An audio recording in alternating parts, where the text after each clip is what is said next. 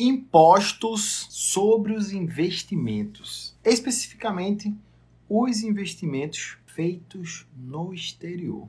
O que muda, o que vai acontecer, o que vai impactar com essa medida provisória 1171 de 2023. O, e agora? O que é que vai acontecer com esse impacto? Se você tem dinheiro fora, investimentos, ganho de capital, o que é que vai acontecer? Então, hoje, mais uma live aqui especial para falar sobre os impostos, essa medida provisória que vai impactar o investidor pessoa física. E na live de hoje eu trouxe um convidado, inclusive o Anderson já está aqui na nossa live, para a gente falar um pouquinho aí mais detalhes. O Anderson ele é especialista em investimentos no exterior. A última vez que eu fiz um, uma live aqui com ele, ele falou que está 100% com seu patrimônio dolarizado. Então, nada mais, nada menos que o Anderson para a gente falar um pouquinho sobre isso aqui, sobre essa medida provisória, o que é que vai impactar, o que é que não vai. Ele já está aqui, eu vou chamar e a gente começa. Se você está por vir convidar o pessoal, vai chamar o Anderson também para a gente começar aqui, tá bom? Trouxemos medidas aqui importantíssimas para a gente debater sobre essa medida provisória, que é que vai impactar ou não os nossos investimentos. Fala, Anderson. Tudo bom, Anderson? Está me ouvindo? Estou ouvindo. Você, cara? Está me ouvindo bem aí? Excelente. Som alto e claro. Muito boa claro. noite a, a você, a todos aí que estão nos ouvindo. É, uma noite aí é, com um assunto bem, bem bacana, né? Bem caliente, né? Um assunto recente aí para a gente poder tratar essa noite. Anderson, eu tô, eu tô fazendo um convite aqui de algumas pessoas. O pessoal que está chegando aqui, confirma para a gente como é que tá o áudio, como é que tá o nosso vídeo, que a gente trouxe um assunto, né? Importantíssimo, que vai impactar aí muitos, muitos investidores, pessoas físicas, que têm que tem esses investimentos, que tem como estratégia investir lá fora, para a gente resolver isso aqui, né? Trazer as claras. Lembrar, Anderson, de qualquer forma, né, que é, essa medida ela só vai valer a partir de janeiro de 2024, é isso mesmo? Isso. Todo. É, fazer só uma palhinha aqui para iniciar. Enquanto né? o pessoal está chegando aqui. É. Enquanto o pessoal está chegando, toda a lei que você faz que vai ter uma incidência tributária, ela, ela tem que cumprir um processo chamado de anterioridade, ou seja, ela não pode ser, ela não pode iniciar no ano no qual ela foi criada, só pode entrar no ano posterior. No caso, valeria a partir do dia 1 de janeiro. Há exceção de algumas leis, mas nesse caso seria entraria em vigor só a partir do dia 1 de janeiro. Entendi. Princípio o Júnior falou da anterioridade. O Júnior falou aqui que estava tava travando um pouco aqui e tal, mas eu acho que estabilizado. Não sei se é lá para a internet para ir lá. O pessoal deu uma boa noite aqui, o pessoal chegando. Deixa eu travar aqui o nosso, nosso tema aqui. Está aqui, o imposto, imposto sobre investimento. Acho que esse aqui é, é o tema mais, mais impactante, né? Meu cara vai taxar o investimento. Rapaz. Investimento que faz o, o, mundo crescer, a economia, né? Imposto. Exatamente. Bora. Fixado, comentário fixado. O pessoal está chegando. É isso aí. Anderson, para começar aqui, eu queria de antemão já agradecer aí o teu tempo, tá? A disponibilidade de estar aqui com a gente para gravar. Tirei aqui ó, o filtro, o Júnior disse que melhorou, deu boa noite aqui também. Então, agradecer aí a, disponibilidade de tempo. Desde quando a gente alcançou aqui 8 mil seguidores, a gente tá uma batida frenética para produzir conteúdo. É, tá com 10 mil aí seguidores. Tava fazendo live sozinho, Aí comecei a convidar algumas pessoas aqui, vou tentar manter aqui terças e quintas ainda, trazendo mais pessoas. Com certeza você vai passar por aqui de novo. Parabéns. Eu, estou acompanhando, eu tô acompanhando o seu trabalho, tá? Cada dia é, atingindo a excelência. Fechou. Mas assim, eu queria que você se apresentasse, tá? Dessa palhinha aí, dessa, desse, desse teu tempo de investimento, investimento exterior. O que é que tu entrega também para que a gente adentre aqui no nosso tema de, de impostos sobre os investimentos. Beleza. Boa noite, pessoal. Meu nome é Anderson Vieira. Eu tenho um canal aqui né, no Instagram que eu falo sobre investimentos no exterior, né? Ajuda as pessoas ali a ter o entendimento desde a abertura de uma conta, a elas poderem visualizarem quais os melhores tipos de investimentos para elas, seja em renda fixa, em renda variável, lá no exterior. Eu tenho meu patrimônio todo dolarizado, né? Eu faço os aportes aqui é, de forma é, ostensiva, aberta aqui para todo mundo ver no meu canal. Todos os meses eu faço é, o aporte do mês. Se você quiser acompanhar lá, você pode entrar é, no destaque na aba aporte, que aí você vai conseguir também acompanhar é, e ver qual o racional que eu utilizo para fazer os meus investimentos, qual a corretora eu utilizo e de forma totalmente gratuita. E se você quiser uma consultoria, algo mais específico, aí só você me chamar lá no direct, a gente conversa, eu posso mostrar os planos, mas de forma gratuita também tem muito conteúdo lá bacana que dá para você entender, aprender, até você chegar a, a pensar realmente de fato se vale a pena ou não investir no exterior. Já fiz algumas lives aqui com o Davidson, muito, já trouxemos já bastante conteúdo aqui, muito bacana, se vocês quiserem procurar aí nas lives anteriores, é, eu tenho certeza que tem muito material ali gratuito que pode sanar bastante dúvidas de vocês. E hoje aqui a gente vai tratar sobre esse assunto, que é a medida provisória é, 1171, né? Alguns chamam de medidas, medida provisória 171, né? Porque é o, os três últimos números da medida provisória. Mas a gente vai tentar trazer aqui. Eu sei que é um assunto que fala sobre lei, mas vai tentar trazer de uma forma bem, bem simples, assim, né? Uma forma bem abrangente, é, para que vocês possam é, entender qual o racional que tem por isso e saber no final, né? Se ainda vale ou não a pena investir no exterior. Então, queria desejar a todos aqui que sejam bem-vindos e vamos iniciar aí a nossa live. Anderson, esse mês de maio é um mês de educação financeira, né? Existem as campanhas aqui, existe uma campanha também no trabalho. Eu estava dando palestra semana passada, na mesma semana foram três palestras que eu consegui ministrar aqui e por duas vezes as pessoas me perguntaram sobre essa taxação de impostos, sobre essa, essa medida provisória. E eu falei assim: calma, rapaz, calma medida provisória, na verdade ainda vai, vai ser reformulada, vai passar pelo Congresso, ainda vai ter aprovação da lei, isso só vai ser, isso só vai acontecer é, a, a, que vale mesmo a partir de janeiro de 2024. Não dá para ficar sofrendo sem o leite nem ter derramado ainda. Calma aí, a gente vai, vai dar uma estudada ainda, vou trazer, vou dar uma lida na lei, vou tentar entender melhor o que está acontecendo, vou convidar pessoas que também são da que também são da área que a gente vai poder trazer esse debate e calhou, né? Tipo uma semana depois eu estar tá aqui convidando antes para a gente falar sobre sobre essa medida provisória, tá? Inclusive aqui, ó, o Francisco Francelli entrou na live, ele também perguntou sobre essa, essas questões de investimentos impostos no exterior. Então, tá aqui a, a nossa entrega de conteúdo para abordar especificamente esse assunto. O Francelli, ele é investidor também aí investidor fora, que faz outras transações, não tradicionais como a gente faz, mas ele faz transações também de investimento lá fora, né? Dolariza parte do patrimônio. Então, Anderson, para a gente começar, né? Começar começando, é...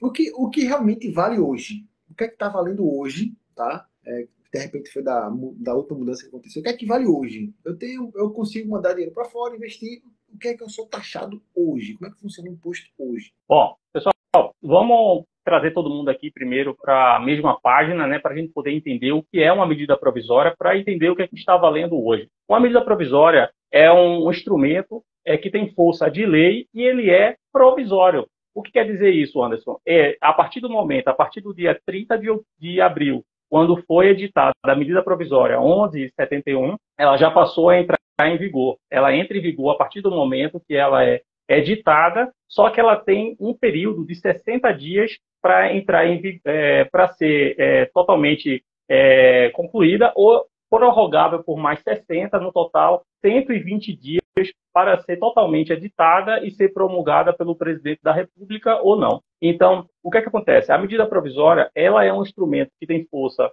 de lei e ela foi feita com qual intuito? Ela foi feita com o intuito de é, tentar é, resolver a compensação da tabela do imposto de renda. Por que isso?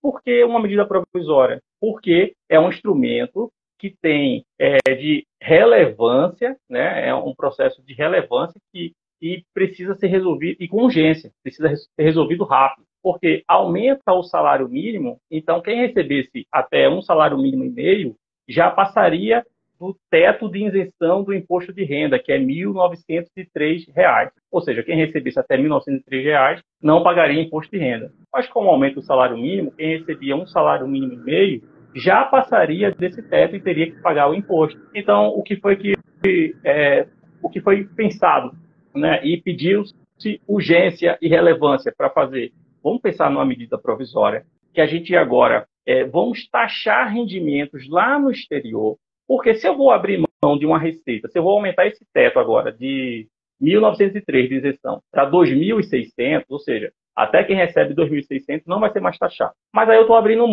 mão de uma receita aqui. Eu não posso abrir mão de receita, eu tenho que arrumar essa receita de uma outra forma. E qual é a forma? Vamos taxar rendimentos lá no exterior. Então, criou-se essa medida provisória. Só que ela, como o Davis bem falou aqui no início, ela, o que está valendo hoje? Vale a medida provisória. Mas ela só vai ter efeito real, né?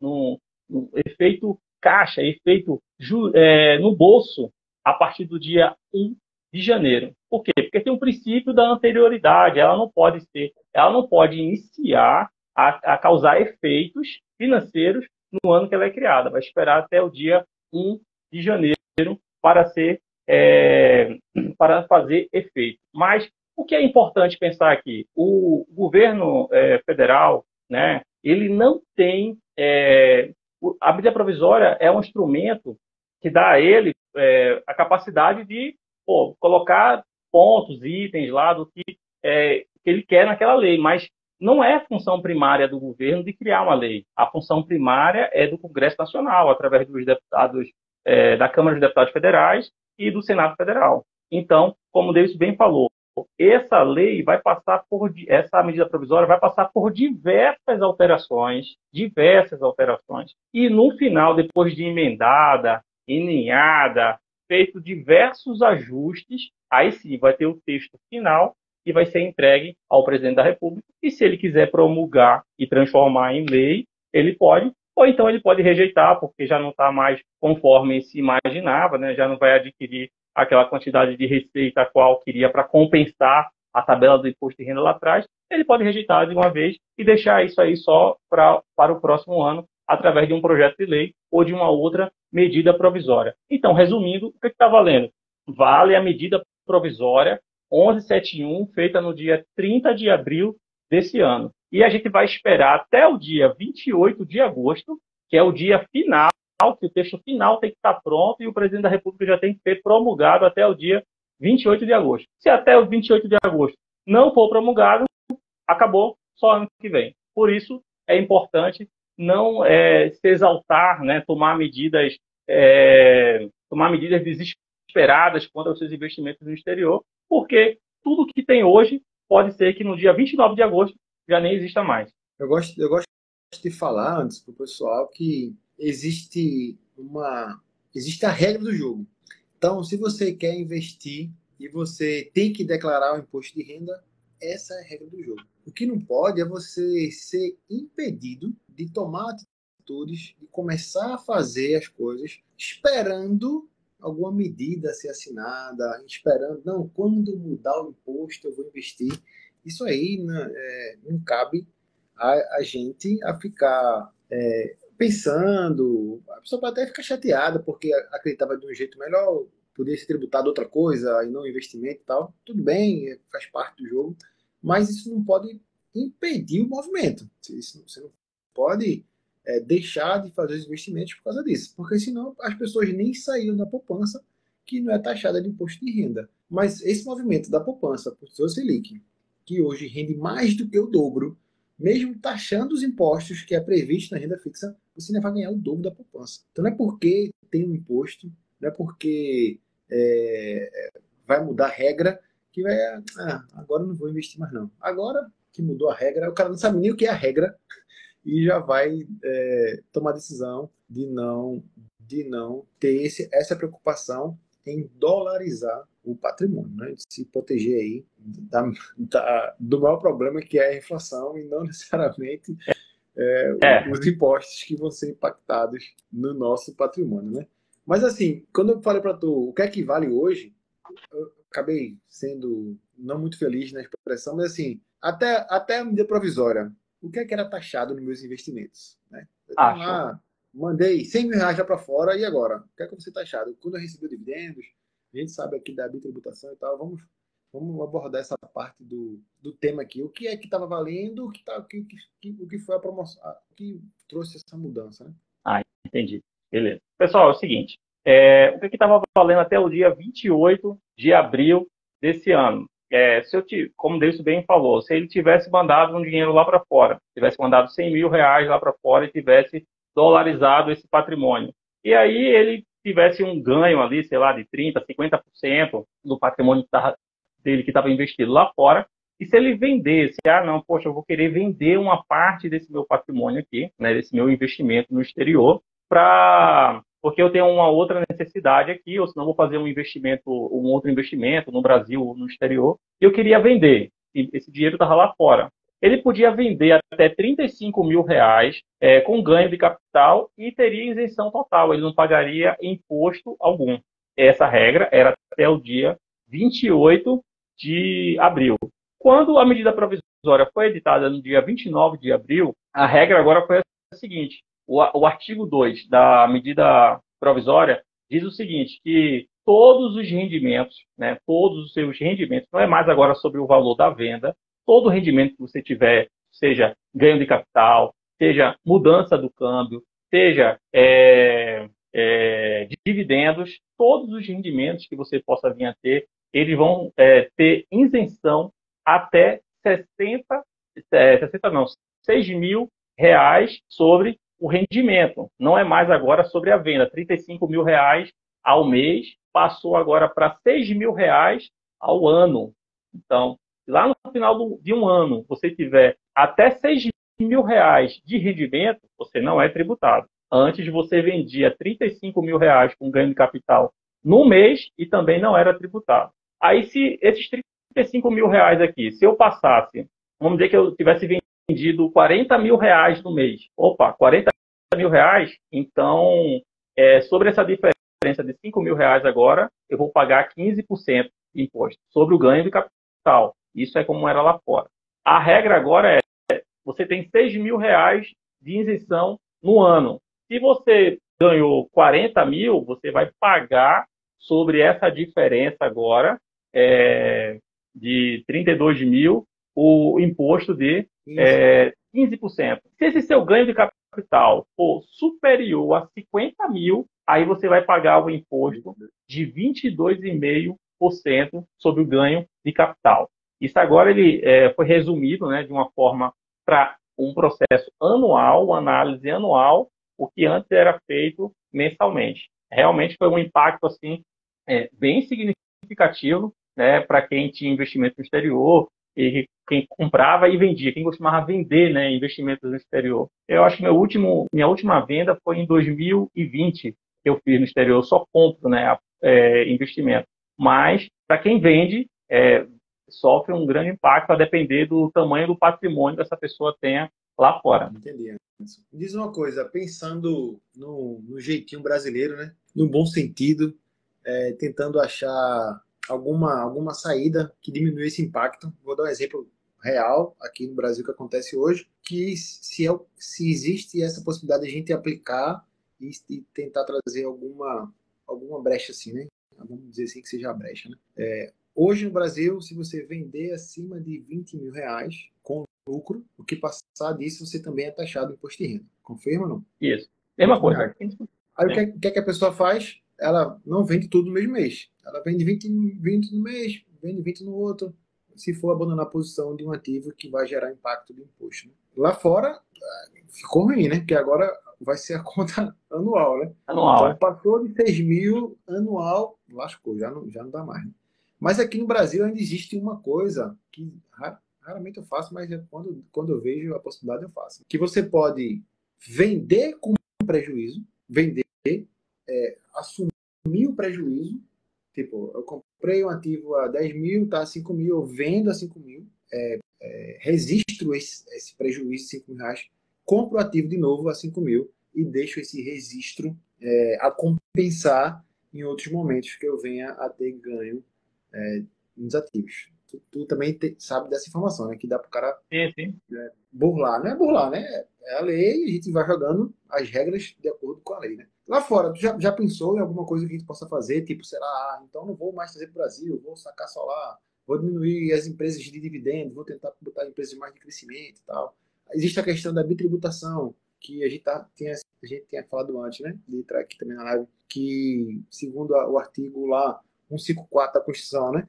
ele acaba sendo é, inconstitucional, não pode ser praticado. Como, como é que tu já consegue imaginar alguma saída nessa, nesse quesito aí? Bom, é importante é, esperarmos é, o texto final né, da medida provisória para ver como é que vai ficar o texto da lei, né, para aí poder imaginar é, quais formas que você poderia utilizar é, sem, é, fazendo elisão fiscal, né? Isso que você está dizendo são formas que você pode é, praticar de forma que você esteja dentro da lei, mas que você pague o menor imposto. Então, é importante esperar é, o texto final para a gente poder dizer, olha, então tem essa, é, esse formato aqui que pode ser utilizado, que aí a gente, através de um processo de elisão fiscal, possa pagar menos imposto. Né? O imposto acho que sempre vai pagar, mas para pagar o menor imposto dentro da lei. Isso que é importante. Agora, algo que ficou, não ficou claro, e eu acredito que vai ser tema de bastante discussão né, na, no Congresso, seria é, foi a forma como foi tratado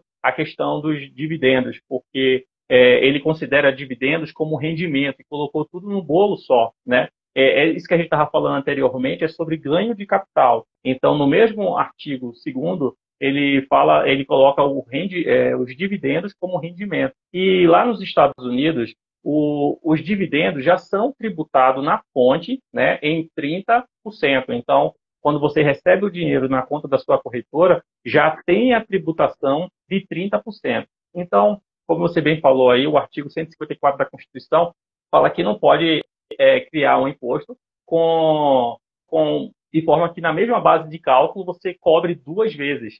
E, e tem uma instrução normativa também da Receita Federal, que é a, é a instrução normativa de número 208. Ela diz o seguinte, que países que o Brasil tenha algum tipo de acordo internacional, tratado de compensação de imposto de renda, nesse caso não é aplicada a tributação, porque ela pode ser feita pela compensação. O que é que isso quer dizer? Se lá nos Estados Unidos é, já é tributado 30%, e aqui no Brasil o máximo que vai poder tributar com essa nova regra da medida provisória é de 22,5%, então os 30% já compensa esses 22,5 aqui. Então, eu acredito que esse texto aí, ele vai ser um texto de bastante discussão no Congresso e vai ser separado, né? Vai ter um divisor de águas aí para dizer, não, não, o que vai ser tributado é, e enquanto vai ser tributado, esse, é, esse teto aí, se vai ser realmente esses valores de até 6 mil, até 50 mil. Eu acredito que esse, esses pontos aí vão ser bem tratados e essa parte dos dividendos, com certeza,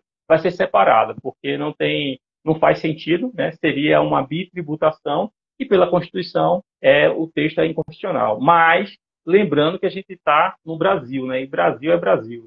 Então a gente tem que esperar para ver. Não é né? Amador, não, né? Brasil não é para amador, né? Por isso que a gente tem que esperar para ver o que é que vai ser tratado, né? De fato, né? Como vai se chegar é, esse texto final. Mas eu acredito que isso aí vai ser separado, vai ser bem explicado, né? E a gente e a gente está falando aqui, talvez a gente, isso aqui nem, é, nem tenha valor algum depois, no dia 29 de agosto. Mas, basicamente, é isso. Acredito que não vai ter a bitributação sobre os dividendos, só sobre o ganho de capital. Nossa. E nesse, nesse, antes de a gente entrar na outra parte que eu tinha, que a gente estava pensando aqui em entrar, sobre o uso desse, porque assim, ó, eu, fiz, eu fiz um post lá, eu fiz um vídeo lá pro YouTube falando sobre um fundo imobiliário um fundo imobiliário, né, que paga dividendos em dólares e tal, o crescimento dele é exponencial. Não vou nem falando aqui para não trazer problemas, né? Mas a pessoa fala: o que, que adianta? Você está recebendo em dólar se você desculpa a coisa em real, né?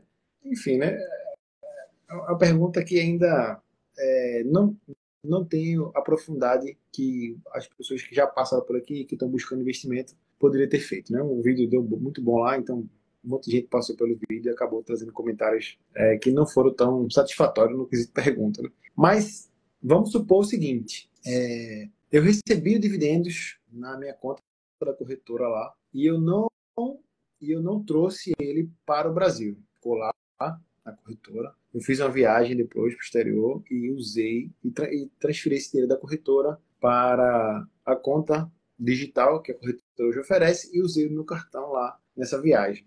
É, é, essa tributação ela é feita direta hoje quando a empresa me paga esses dividendos eu, eu lanço hoje no, no Carnê Leão lá no, no ECAC né e a gente gera um relatóriozinho para botar na, na declaração de imposto de renda ou seja por mais que eu nem sequer use mais esse dinheiro, é, quer dizer, nem sequer nem que eu transforme mais esse dólar em real, eu já vou ser taxado lá na fonte. Além de ser taxado já com a tributação do, do, dividendo que já é feita lá, se a regra, se a medida provisória virar lei, a gente não tem como escapar, né?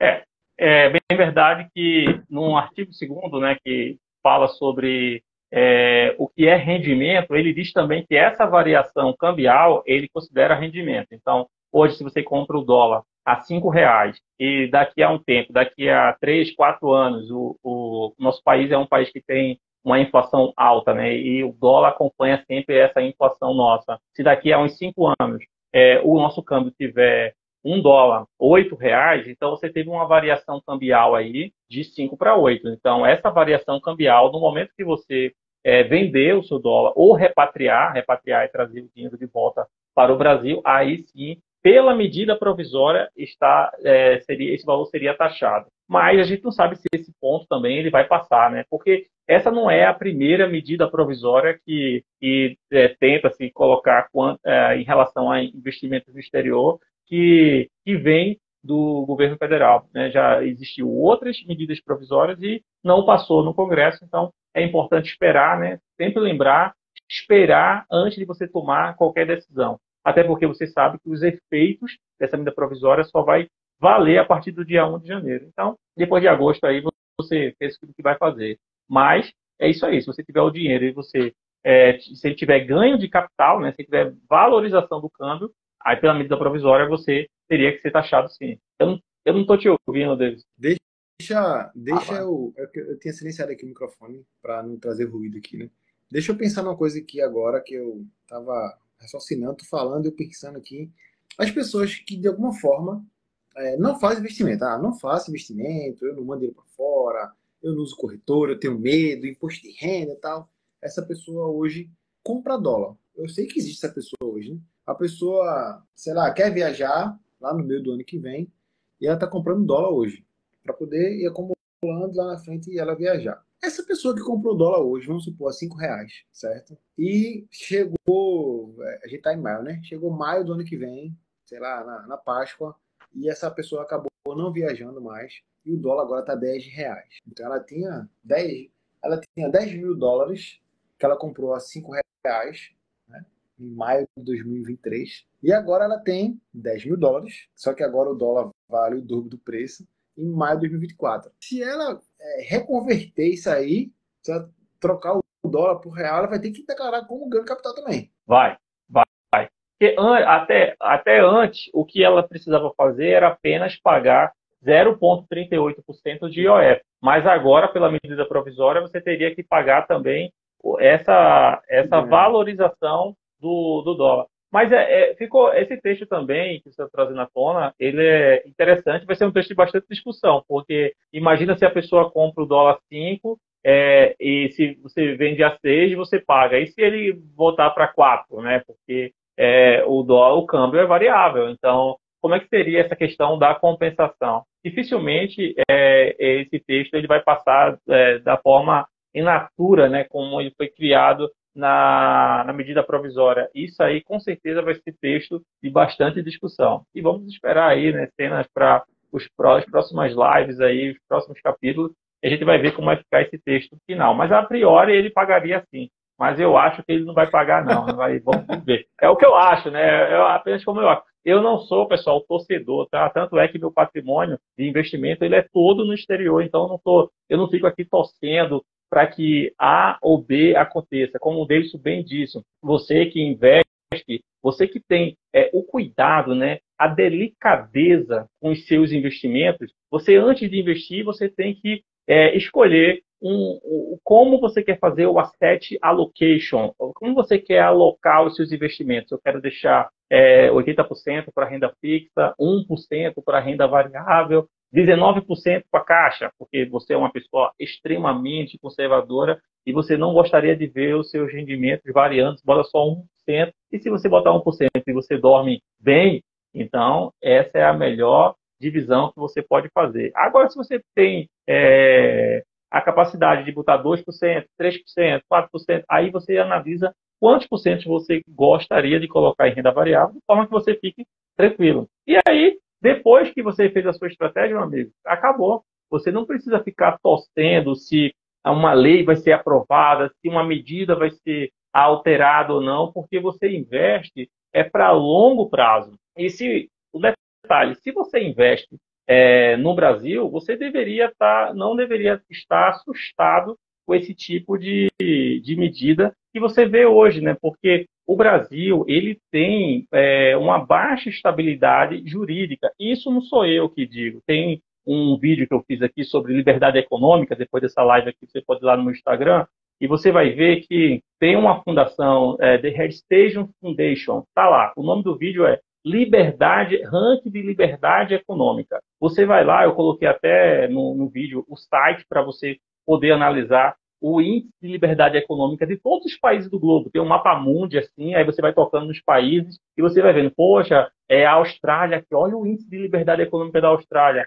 é altíssimo é, em vários fatores, é, em questão de investimento, em questão política, na questão de é, liberdade, é, liberdade agrária e dívida do país. Tudo isso você consegue ver através de um clique. Aí você clica lá no Brasil e você vê o histórico do Brasil com essa questão de investimentos, é, de 95 até 2023. Porque aí você vai ver que o Brasil tem uma baixa estabilidade é, jurídica, né? Por isso existe essa essas oscilações, essas modificações, diversas medidas provisórias, aí você vai dizer, pô, cara, então é, Brasil é Brasil, então a regra do jogo é essa daqui. Então, não é novidade. Por isso que você tem que fazer, montar o seu portfólio, saber o quanto você quer é, do seu investimento no Brasil, o quanto você quer do seu investimento no exterior, e aí, meu amigo, viver a sua vida com tranquilidade, é, com a sua família.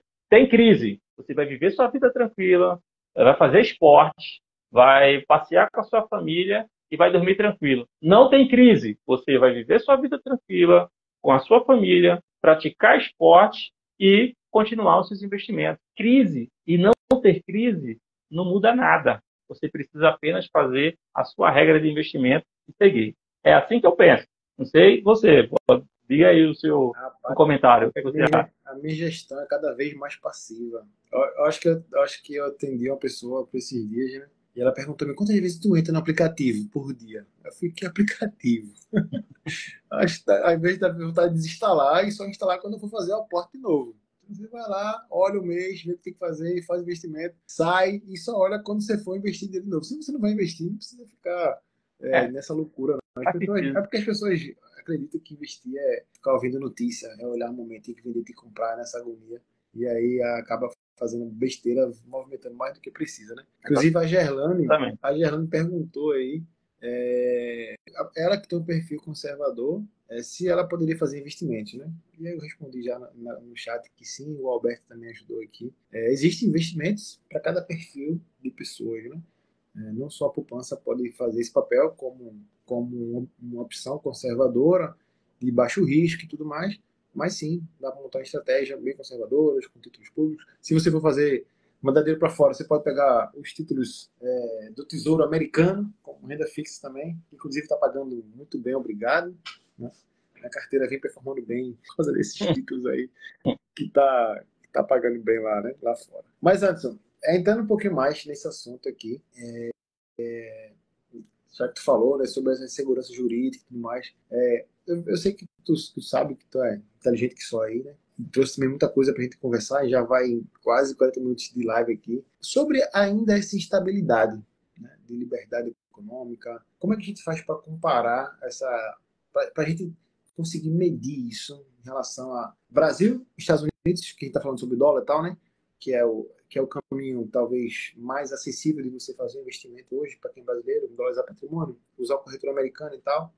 Até porque tem muitos investimentos que podem ser feitos através das corretoras americanas. Dá para pegar produtos do mundo todo. Mas assim, como a gente consegue medir isso para as pessoas que estão aqui, que vão passar por aqui também, e a gente comprovar isso, sei lá, falando pela Constituição, a lei que a gente está mudando, né? É, como é que é a Constituição nossa, a Constituição americana, que teve de mudança, e fazer essa comparação de insegurança jurídica que, de um jeito ou de outro, é, impacta as pessoas, não só os investidores brasileiros, que ficam inseguros de fazer o movimento e a, e a regra muda, Ah, vou investir no tesouro para criar poupança. Aí taxa o imposto da, do tesouro. Acaba o programa do tesouro direto. Sei lá, irmão, na caneta hoje em dia é bronca. Né?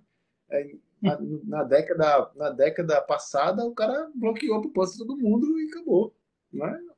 Não dá para a gente viver num mundo assim é, também ficar medroso com isso. Mas o quão inseguro juridicamente é para o brasileiro, de modo geral, e, e insegurança também que vai impactar, no final das contas, de capital vir para o Brasil, para que seja para que tenha investimentos estrangeiros no Brasil, para que a economia seja também é, seja beneficiada com isso. Vem, vem investidor estrangeiro, vem capital estrangeiro para aumentar a fábrica, para investir em empresas, para aumentar o crescimento, e essa insegurança jurídica, com certeza, faz um impacto é, gigante na decisão de você, pô, vou mandar o dinheiro para os Estados Unidos, que está rendendo 4%, ou vou mandar dinheiro para o Brasil, que está rendendo 13%.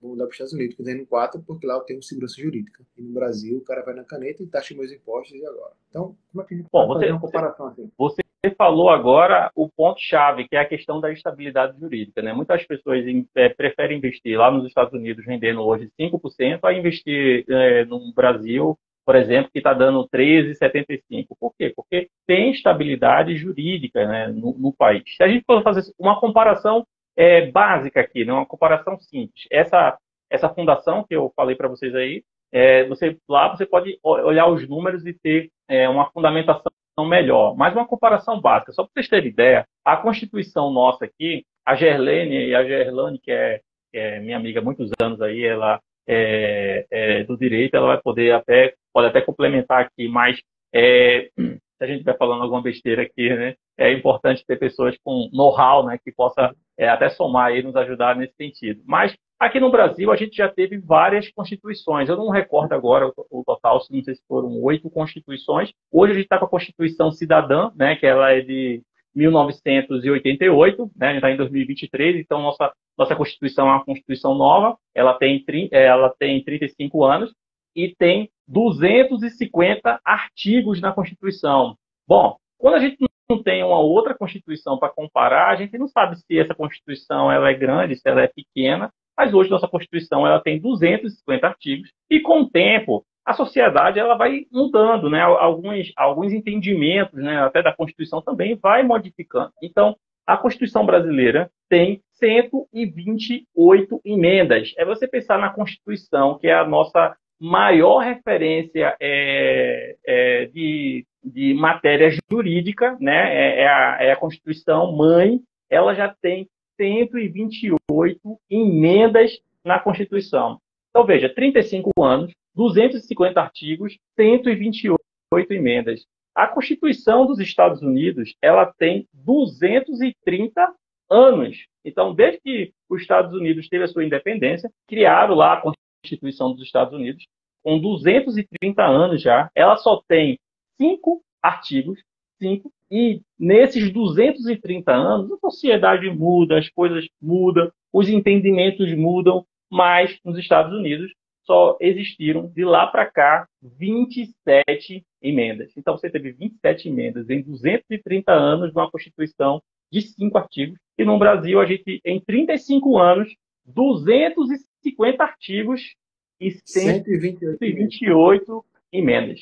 E aí você consegue ver né, como é, é, é, essas mudanças vão ocorrendo. Mas é como eu falei antes, você não deve ficar é, surpreso com isso, porque isso não é uma característica apenas do Brasil. Isso é uma característica de países emergentes, países emergentes, entenda, Brasil, México, África do Sul, é, Bolívia, Argentina, todos esses países são emergentes e têm essas modificações é, nas suas legislações, muda de legislação, muda de constituição, né? O Chile agora recentemente mudou a sua constituição. Então, isso é normal para esses países que são emergentes. Não, vocês não deveriam ficar tão surpresos assim. Agora, quanto à questão de investimentos de capital do exterior, também não é uma coisa que você hoje é, deveria ficar surpreso. Porque se você é um investidor global, é um investidor que está fora dessa fronteira aqui chamada Brasil,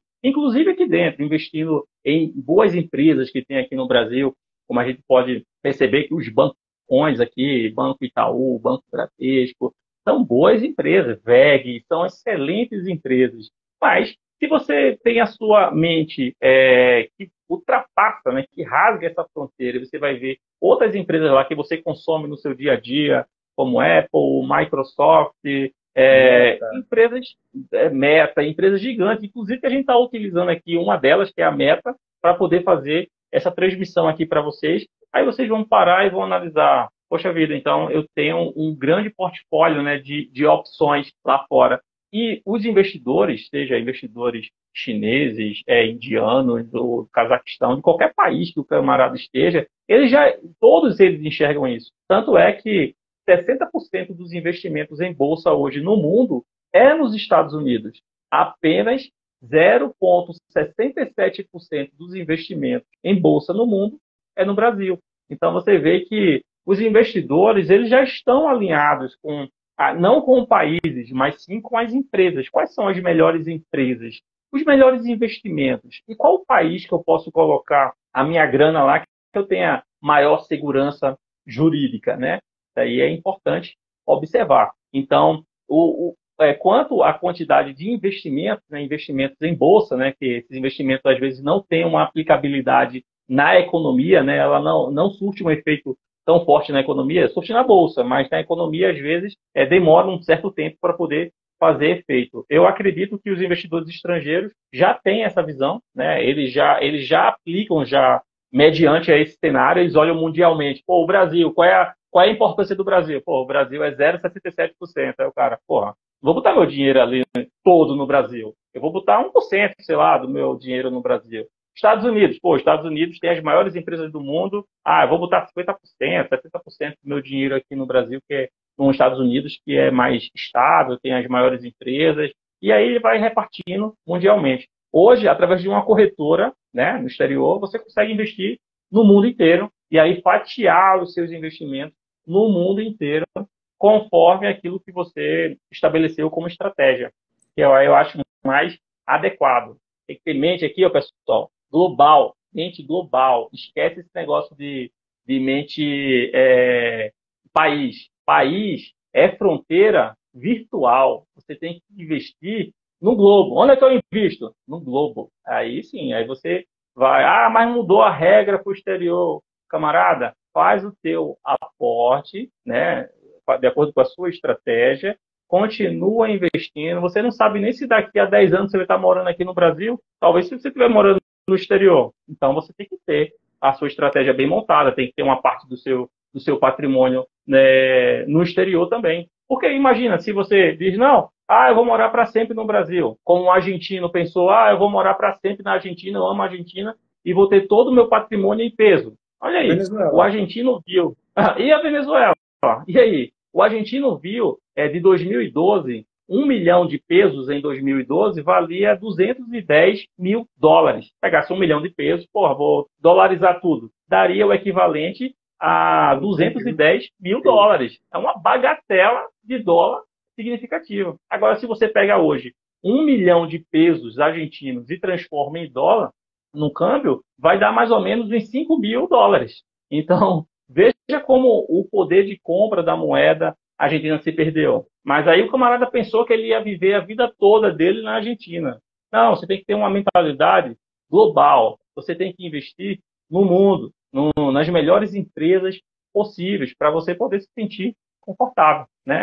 Aí muita gente, se, se você não pensar dessa forma e você ficar preso em apenas uma jurisdição, aí sim o seu risco ele vai lá para cima. Seja essa jurisdição é, Brasil, é, Chile, México, não, não pode. Você tem que diversificar. É aquela historinha dos cestos, né? Você tem que dividir, né? Colocar os ovos em cestos diferentes. E, meu amigo, se você se sente tranquilo em colocar 100% do seu patrimônio no cesto chamado Brasil, aí está contigo. É, porque é, você entende que é, aquilo ali é melhor para os seus investimentos, perfeito. Mas eu, eu, fosse você, daria uma olhada assim, né? Tipo, olharia é, para os lados, né? E para ver, pô, é, existe um horizonte também aqui de investimento que o mundo inteiro já enxergou, né? O mundo inteiro, porque 60% dos investimentos em bolsa é nos Estados Unidos, então é porque 60% dos investidores no mundo, ou 60% do capital do mundo está indo para lá. Aí por quê? Por que, que eles estão vendo que eu não estou vendo? O Brasil vira uma opção exótica, né? Ah, vou deixar 1% Exatamente. naquele país. Vou deixar 5% ali para ver se dá um pipoco ali, ver se muda o governo e as coisas andam melhor e tal, dá um crescimento ali. Exatamente. Pô, você falou uma coisa agora interessante também. Por exemplo, o capital que tem hoje em bolsa aqui no Brasil, 50% do capital que a gente tem investido em bolsa hoje é capital estrangeiro. Usou, usou a outra parte, 35% é institucional e é institu institucional. Ah, me esqueci agora o outro termo. E 15% mais ou menos é pessoa física. Então toda essa galera de pessoa física que investe aqui no Brasil representa apenas 15% da fatia. E esse capital aqui que é que vem do exterior, a maioria desse investidor que está aqui é ele traz um capital que é exótico, que é, é, é exótico também, né? é. né? Que é um percentual pequeno, que ele vem aqui para fazer um trader, que ele vem aqui para é, investir num tempo e depois tirar. É porque ele não vai dormir tranquilo deixando o capital dele todo aqui no Brasil. Ele vai querer deixar o capital dele na Austrália, nos Estados Unidos, na Alemanha, países que têm maior segurança jurídica. Então, pessoal, aqui não é nada, nenhuma recomendação, é algo só para vocês pensarem, para vocês analisarem e, pô, faz sentido eu investir 100% do meu patrimônio é, em país emergente, colocar todo o meu patrimônio é, em país emergente. Por exemplo, se você fosse mexicano hoje, você estaria investindo tudo no México, né? Você estaria investindo tudo na Argentina. Você dizendo, pô, na Argentina não, porque a Argentina tá, tá mal das pernas. Ah, mas a Argentina é um país emergente. A Argentina já foi até um país rico, é. né? Já foi até um país eu, rico. Eu, então, eu, eu lembro que quando eu comecei a investir fora, aí o caminho levava pro para o mercado americano, né? E aí, mas espera aí, vamos fazer uma comparação aqui. Tem títulos argentinos pagando 70%. tipo, tipo, a renda fixa hoje no Brasil pagando 13%, né? Não, mas na Argentina tá pagando 70%, pô, não, não quer investir lá não. Pô, é, mesmo pagando 70%, eu acho que não vale a pena o risco não. Vamos mandar para os Estados Unidos mesmo, que, que vai ser bom, né? E ainda falando... Diga, diga. Não, porque você falou 70%, eu acho que hoje a taxa de juros na Argentina acumulada está dando 80% ao ano, 85%. Mas só que a inflação lá está 104%. É, né? então, então, você está tendo um ganho aí, ganho não, uma perda, né? Está é. perdendo seu dinheiro aí, é. ano a ano. É. Mas antes, me diga uma coisa, né? a gente já está na parte aqui final, né? Não é porque o Alexandre entrou não, o Alexandre entrou agora aí. Mas assim, é, indo para a parte final aqui, a gente falou aqui sobre segurança jurídica, sobre segurança sobre estabilidade é, econômica, falamos sobre tributação, falamos sobre a medida 171 do, e aí, falamos aqui sobre a, a questão, é, essa, essa comparativa aí que tu fez aí com, a, com a, as constituições, né? Cara, 128 emendas, é mais do, tem mais, já tem mais da metade de emendas, é, metade da Constituição já está mais emendada do, do que a, a, Constituição, né? É, mas assim, na tua visão hoje, Agora é uma, uma opinião pessoal, tá? Na tua opinião hoje, é, chegou a hora de acelerar as pessoas entenderem que com uma canetada as coisas podem mudar rapidamente e, e, e se educar financeiramente e se preocupar em dolarizar patrimônio e buscar mais é, essa inteligência inflacionária e tal, ou não, cara, agora que mudou a regra, faz o seguinte, vai devagarzinho, manda dinheiro para fora agora não, que vai dar certo e tal na tua opinião pessoal, o que é que você poderia dizer para as pessoas aqui? Né? Bom, o que é, para mim, pessoal, na realidade não mudou nada, entendeu? Essas, é como eu estou falando desde o início, essas mudanças é, que tem tido é, jurídica no Brasil não muda o meu pensamento quanto àquilo que eu faço dos meus investimentos, se eu tenho que aplicar mais ou menos no exterior. Hoje eu já, eu já aplico 100% no exterior, né? Talvez seria um momento para eu fazer uma mudança agora, já que vai aumentar a taxação lá, e modificar essa, esse percentual, talvez agora trazer 20%, repatriar 20% para o Brasil e deixar 80% no exterior, eu, eu penso que não, pessoal. Por que eu, eu penso que não?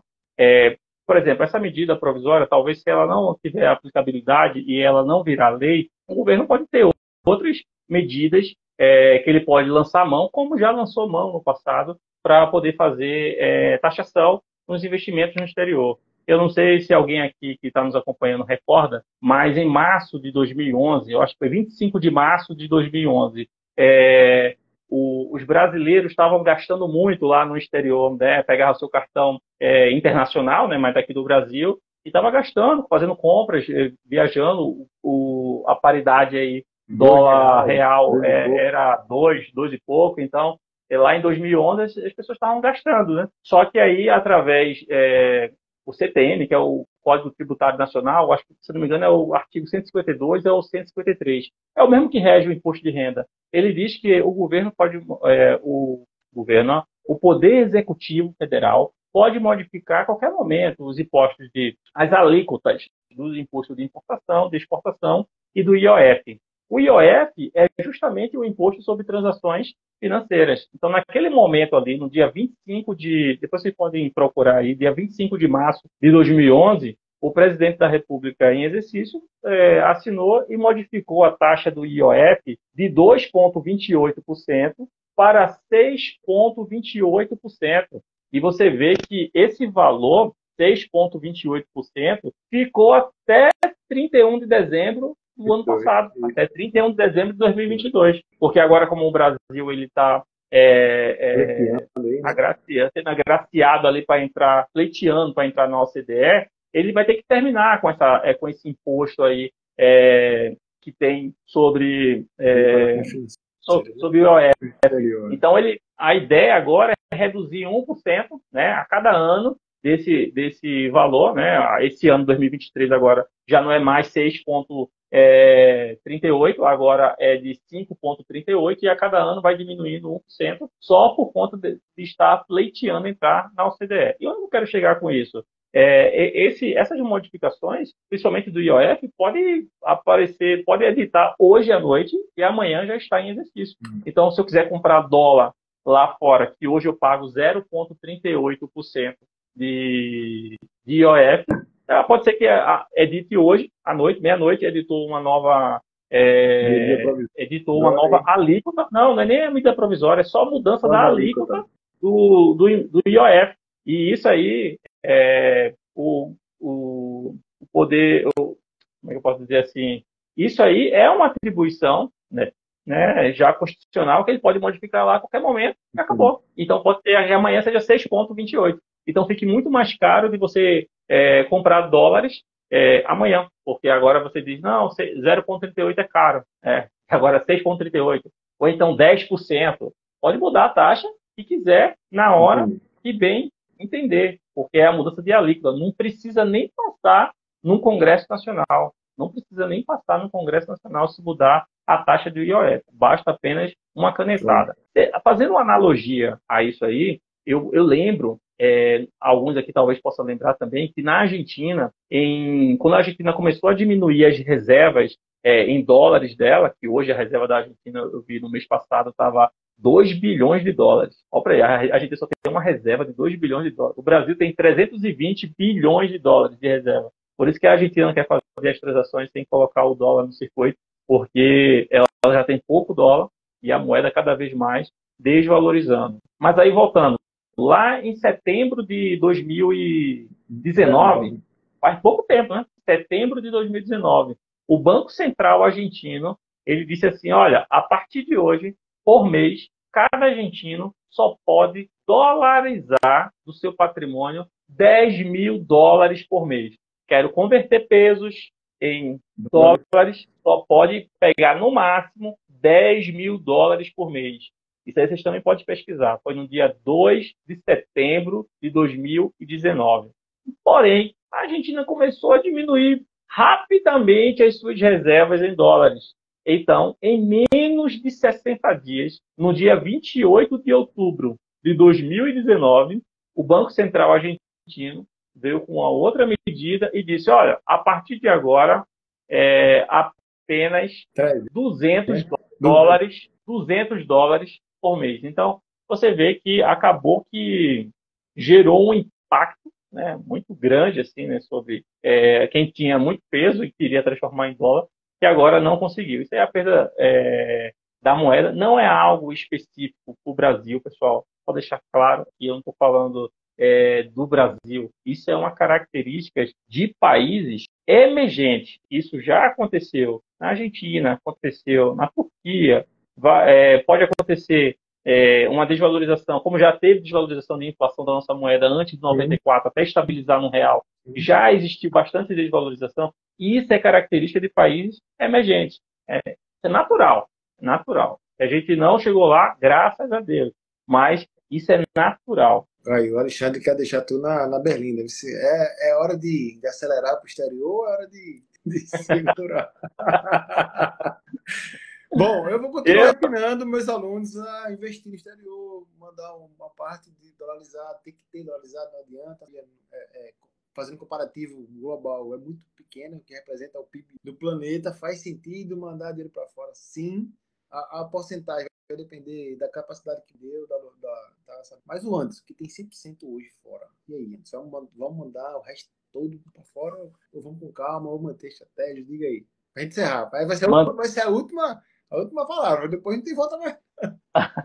Pessoal, mantenham a estratégia de vocês, né? Se vocês quiserem fazer uma modificação, procure um, um consultor financeiro, uma pessoa que possa orientar vocês do que vocês esperam para o futuro. Se você, se você vai mudar a base da sua estratégia, você tem que entender, pô, por que eu mudei? Para que daqui a um ano, dois, dez anos, você não queira modificar aquilo que você fez antes. Você tem que ter as suas premissas lá bem fundamentadas ah, não, eu mudei aqui, eu quis aumentar, porque inclusive eu vou tirar passaporte é, nesse semestre, eu vou deixar tudo pronto aqui, vou ter o meu passaporte, se quiser morar no exterior, e eu vou aumentar minha reserva para esse fim. Por exemplo, eu tenho um objetivo de morar no exterior, então não faz sentido eu ter o meu patrimônio em, em reais. Então, quanto mais eu dolarizar o meu patrimônio, melhor, porque eu vou estar é, é, tirando né, é, essa influência de uma de uma inflação que é alta, né, aqui no nosso país, que é uma média de 6% ao ano nos últimos 20 anos, e também tirando é, é, a influência de um governo de um país emergente sobre o dinheiro. Pelo menos em parte, né, em, até enquanto dá. Mas esse é o meu objetivo. Por isso que é importante você montar as suas premissas. Pô, se as minhas premissas são essas, mantenha a sua estratégia. Agora, se essa notícia, isso para você muda a sua estratégia, eu acho mais importante é você repensar o, o que você está pensando. Porque notícias não poderiam mudar as suas estratégias tão simplesmente assim. Você tem que estar bem fundamentado nas suas ideias, né, do que você pensa para investimento, para longo prazo, ou curto, médio prazo, e aí você dizer, não, a notícia não muda a minha estratégia. A não ser que fosse um algo é, é, calamitoso, né? Que mudasse drasticamente. Aí poderia ter que afetar a sua estratégia. Se não, se não for isso, eu, fosse vocês, manteria a estratégia de vocês assim como eu estou mantendo a minha. Na realidade, se eu pudesse mandar 101% para o exterior, eu estaria mandando, mas eu posso mandar 100%, então eu mantenho aí os meus aportes. Eu vou dizer assim, antes então, tá na hora de você acelerar seus conhecimentos para que você é, diminua a resistência, diminua o medo de fazer esse movimento para fora, de dolarizar patrimônio. Então, para quem não tem nada ainda, chegou a hora de você acelerar o seu conhecimento, entender melhor como é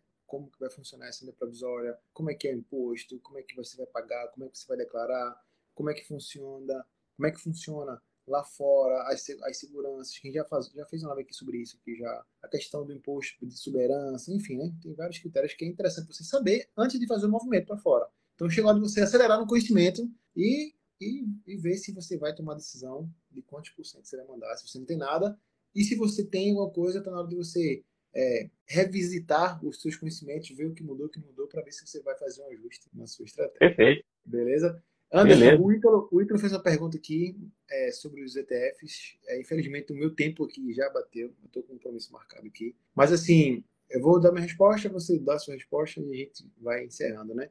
É, ETFs lá fora, eu acredito ser uma boa estratégia de você dolarizar e pegar ETFs. Lá fora, os ETFs são muito diferentes do que está aqui no Brasil. Lá sim funciona, a taxação é muito baixa, é, é, culturalmente falando, o americano ele tem essa opção de investir nos ETFs, tem a opção sim de procurar ETFs lá fora para dolarizar patrimônio. O que é que tu acha? Também acho importante, né? ETF é, uma, é um, um bom, pra, principalmente para você iniciar, mas eu acredito que você a partir do momento que começar a investir nos Estados Unidos, você deve ser é, picado ali pelo o bichinho do stock pick, né? Porque você vai ver tantas empresas boas que você vai dizer, poxa, poxa vida, não é possível que eu não, não compre essa empresa aqui. E aí, talvez você mantenha até a sua, a sua estratégia lá fora, parte em ETF e uma parte comprando empresas, boas empresas para longo prazo.